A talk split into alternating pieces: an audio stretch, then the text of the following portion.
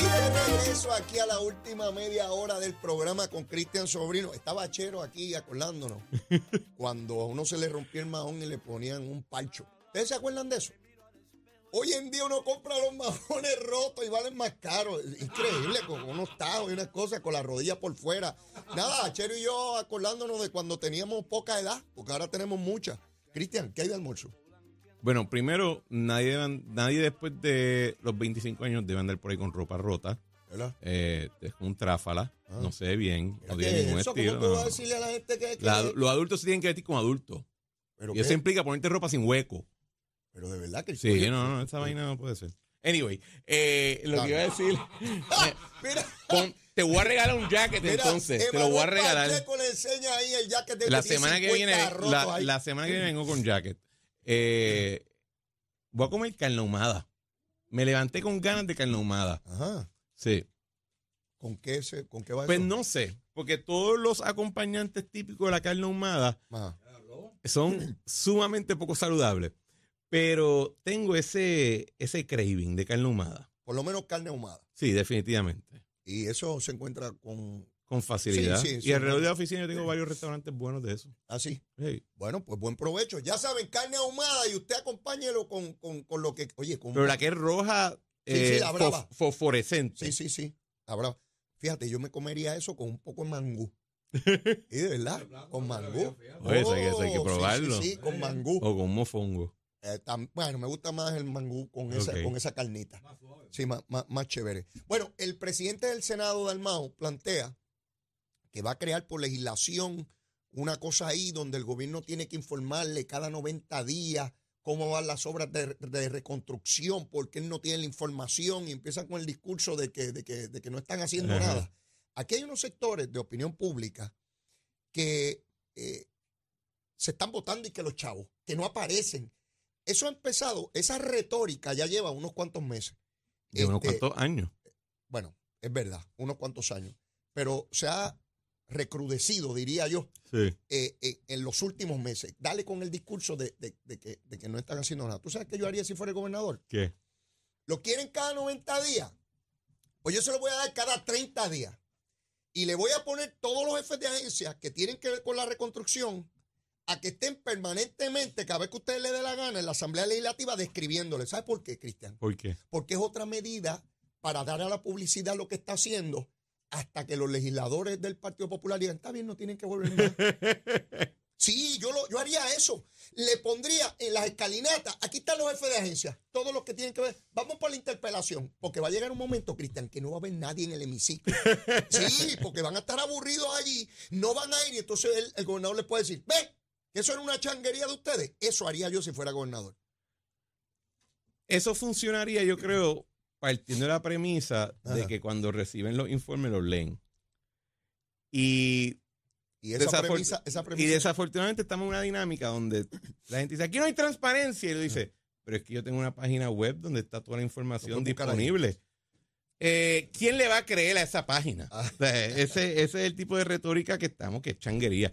Oye, dentro de todo, Ah, la idea de que la legislatura tenga una oficina ah. que se dedique a, de una forma profesional y técnica a, a darle seguimiento y análisis al asunto de presupuesto y a los asuntos, asuntos fiscales, eso es positivo, ¿verdad? ¿Cuántas veces no hemos entrevistado tú en, en este programa y yo en otras circunstancias a X legislador? Puede ser cualquiera, puede ser Sí. desde el más lumbrera hasta el más nuevo.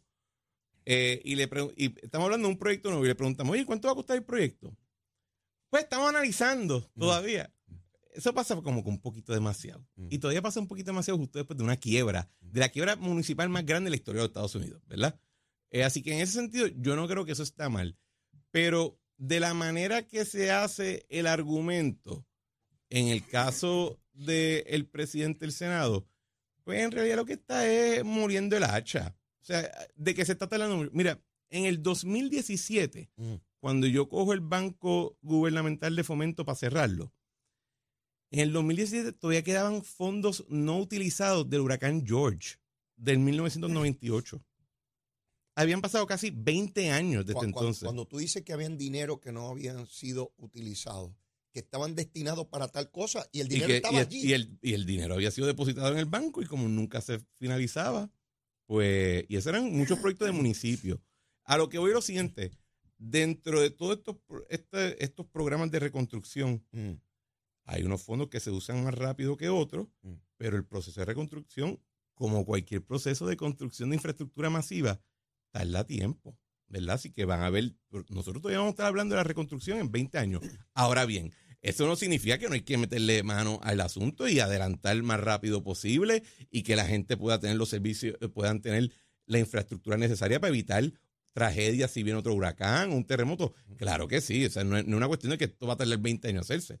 Pero el, el, mera, el decir que algo ha tardado mucho, pues, ojo, en realidad estos programas no comenzaron a desembolsarse desde el 2021 cuando por fin hubo un cambio en la presidencia.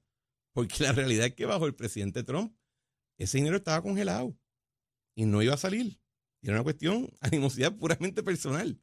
Eh, dentro de todo, yo, yo creo que hay algunas áreas donde ha habido uno, uno- unos proyectos bien positivos que se han ejecutado o que están en vías de ejecución que van bien. Hay otras partes que creo que hay áreas de mejora, pero eso es natural en cualquier cosa. Yo me refiero, eh, yo, yo entiendo todo eso que tú explicas. Sin embargo, el gobierno y el gobernador tienen que bregar con la percepción. Si donde quiera que tú tienes un programa de radio de televisión, Sí, tú tienes un aparato allí diciendo, es que no están haciendo nada, es que no se ve. Llega un momento en que tú dices, es que no están haciendo nada y no se ve. ¿Me, me sigue? Yo, yo, yo veía la encuesta esa del Nuevo Día.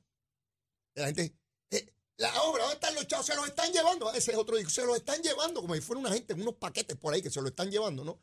Entonces llega un momento que la gente irreflexivamente piensa que eso es así. No, no, no.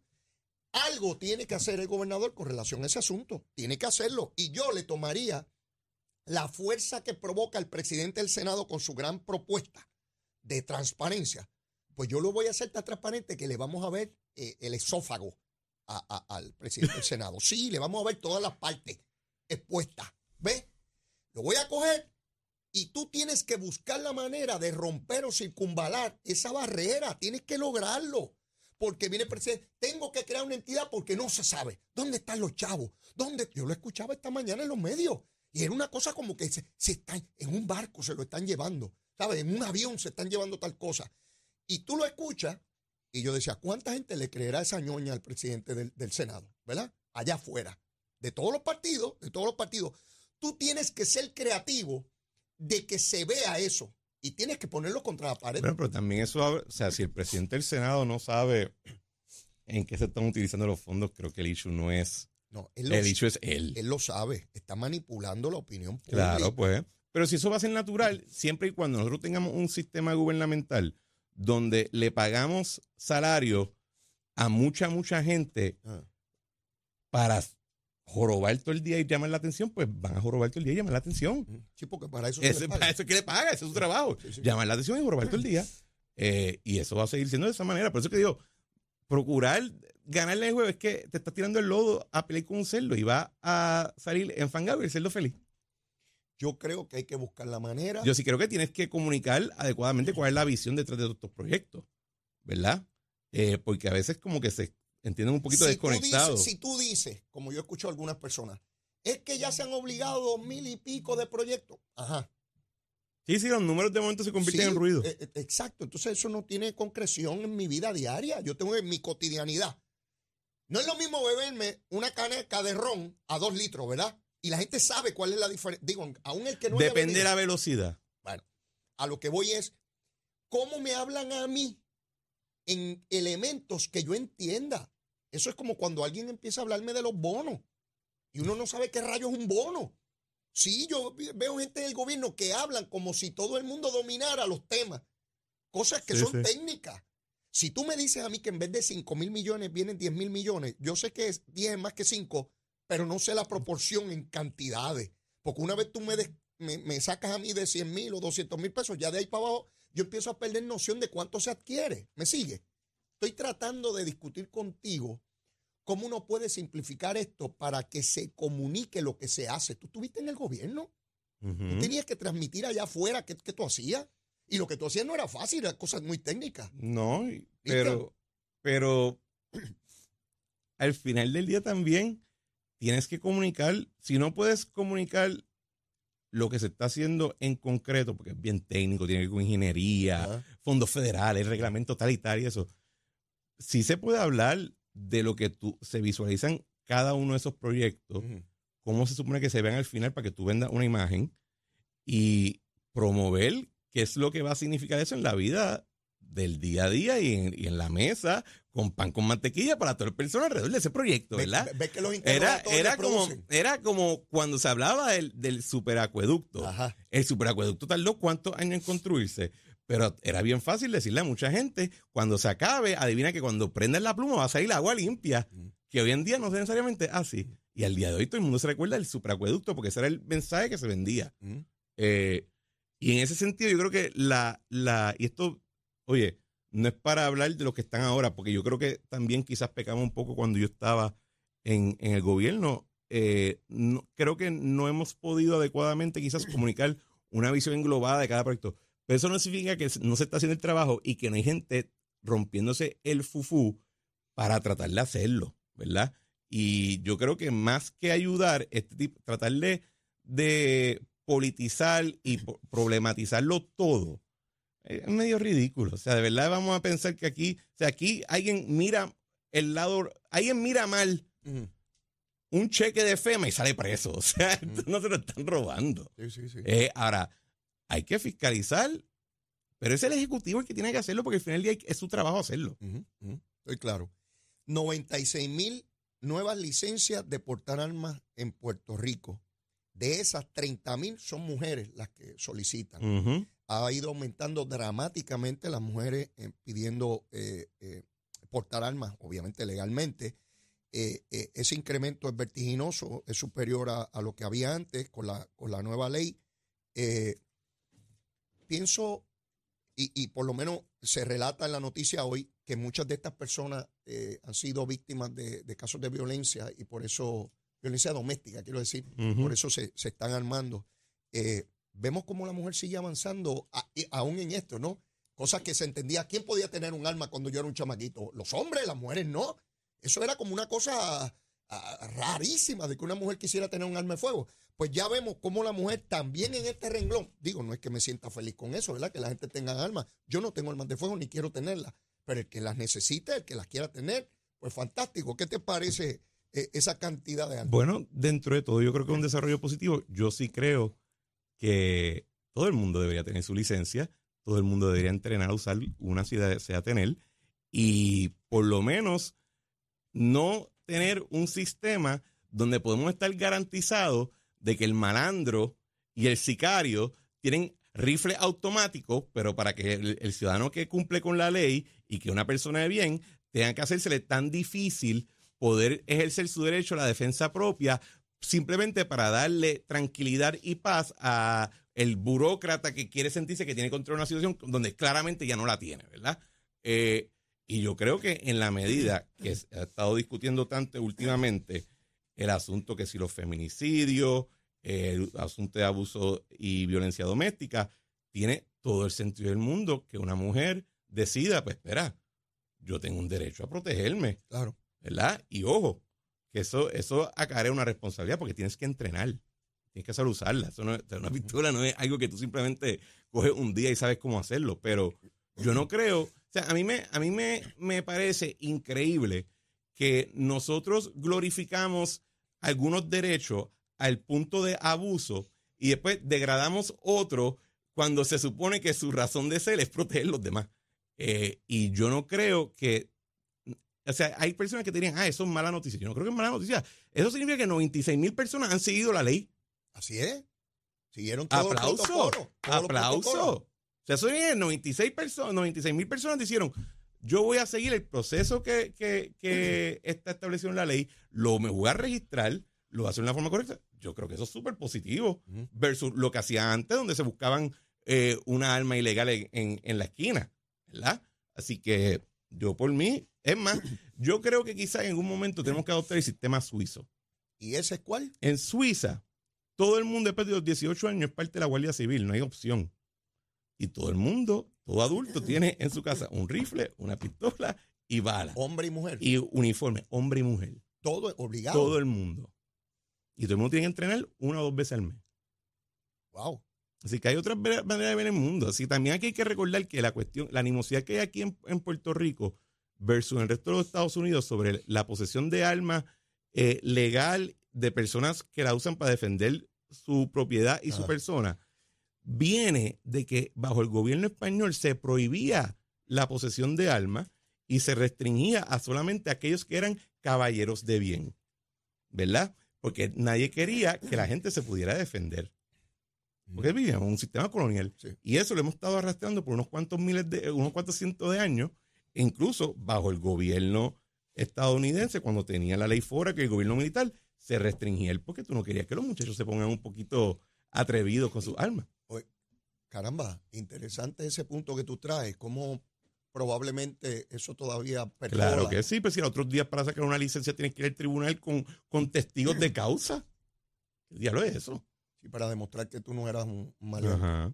Eh, en algún momento, el- en el programa de la semana entrante, quiero discutir contigo a ver cuál es tu visión sobre Bukele, el presidente de El Salvador, eh, porque, por lo que está haciendo allí con toda la gente, las gangas que está encerrando.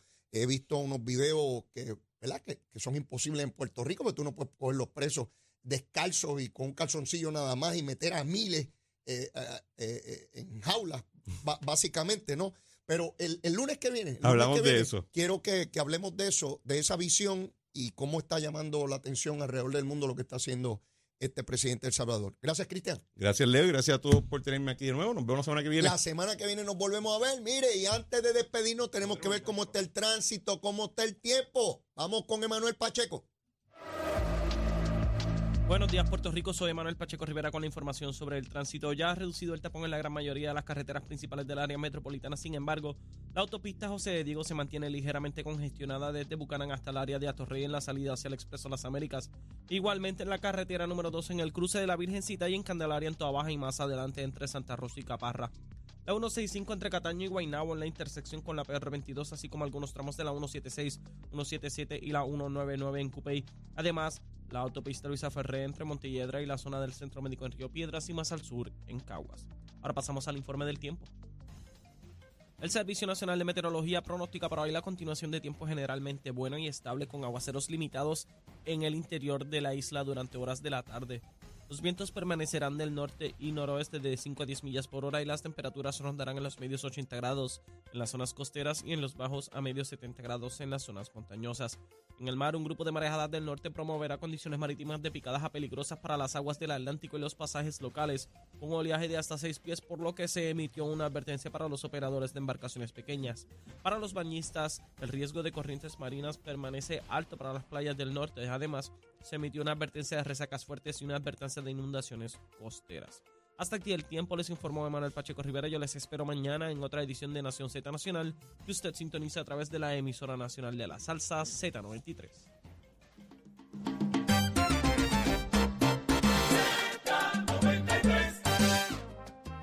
Amigos, y ya en los minutos finales, recuerden este próximo domingo, el Día Nacional de la Salsa en el Estadio Irán Bithorn. Hasta hoy, hasta hoy los boletitos a 20 dólares.